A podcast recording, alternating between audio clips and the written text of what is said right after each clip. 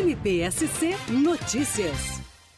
Foi realizada agora na manhã desta quinta-feira uma reunião chamada pela 30 Promotoria de Justiça da capital, a reunião ampliada com órgãos públicos, com sociedade civil, inclusive Defensoria Pública, CONSEG, CDL e muitos outros órgãos para discutir os efeitos e consequências da recente decisão do Supremo Tribunal Federal, materializada na arguição de descumprimento do preceito fundamental número 976, que toca a população em situação de rua rua. Foi uma reunião de alinhamento, de construção de ideias, com muito êxito, né, extremamente producente, é, da qual chegou à conclusão de que aqui na capital do estado já se cumpre satisfatoriamente, com bastante êxito, sucesso, os preceitos dessa decisão, os caminhos que foram abertos com essa decisão, que na verdade ela já traduz aquilo que vem redigido na política nacional população de rua. Então, partir desse momento que eu digo, um momento ímpar para um novo trabalho que vem se desenvolver em relação à população de rua da capital, não só através do Força Tarefa Do, que é conduzido pelo Ministério Público, mas também agregando novos órgãos para poder fortalecer ainda mais esse trabalho em prol dessa população vulnerável, como por exemplo a própria inserção agora da Defensoria Pública do Estado, com ideias bastante propositivas e que com certeza vão fazer com que esse